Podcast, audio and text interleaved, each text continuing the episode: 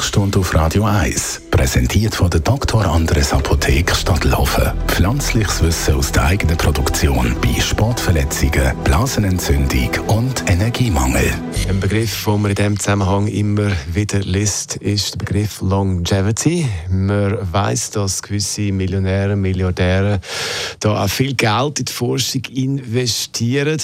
Merlin Guggenheim, Radio 1 Arzt, sind ja zum Teil auch so Longevity-Zentren geplant, auch in Zürich. Um was geht es da eigentlich? Da geht es eigentlich um zwei Wünsche, muss ich auseinanderhalten. Es gibt ja, sage ich will 150 werden.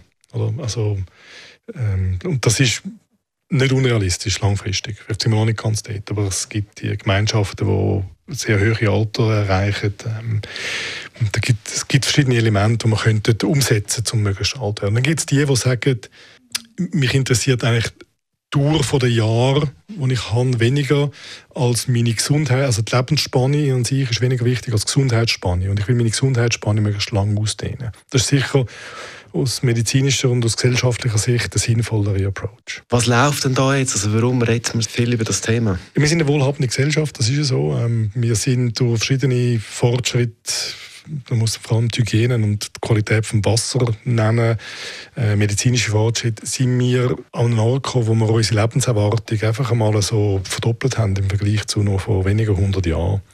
Und jetzt können wir an einen Ort, wo wir merken, dass die Menschen, dass wir in unserer Generation schon länger gut zu Weg sind, wie ähm, dass vielleicht unsere Eltern und Großeltern noch sind.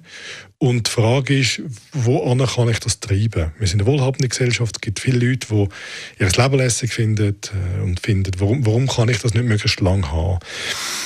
Und es gibt äh, dann zwei Treiber. Das eine ist, äh, das kann man kommerzialisieren, ganz heftig. Man kann Sachen verkaufen. Und der andere Treiber ist die Wissenschaft, die sich anfängt mit dem beschäftigen. Jetzt um den Zustand eben erreichen, also was braucht man denn da? Neue Medikamente?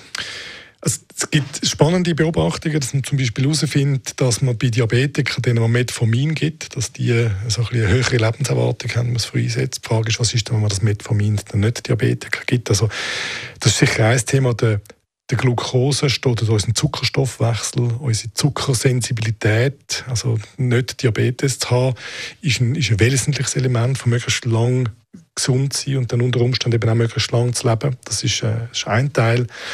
Dann gibt es andere Medikamente, die möglicherweise in unsere Zellteilung eingreifen. Wir haben einen Zellteilungsapparat, alle unsere Zellen teilen sich. Und der Zellteilungsapparat der altert und mit dem Altern vom Apparat ähm, passieren Fehler und dann sterben wir irgendwann. Kann man mit Medikamenten das Alter von dem Zellteilungsapparat stoppen zum Beispiel. Und da gibt es Leute, die Medikamente schon zu sich nehmen, die möglicherweise effektiv sind, aber auf der anderen Seite auch ein Nebenwirkungspotenzial, das man noch nicht ganz überschaut. Also es ist definitiv das letzte Mal, wo wir über das Thema geredet haben. Longevity, Radio 1 als Merlin Guggenheim ist das gewesen. Zum Nachlesen als Podcast bei uns auf Das ist ein Radio 1 Podcast. Mehr Informationen auf radio1.ch.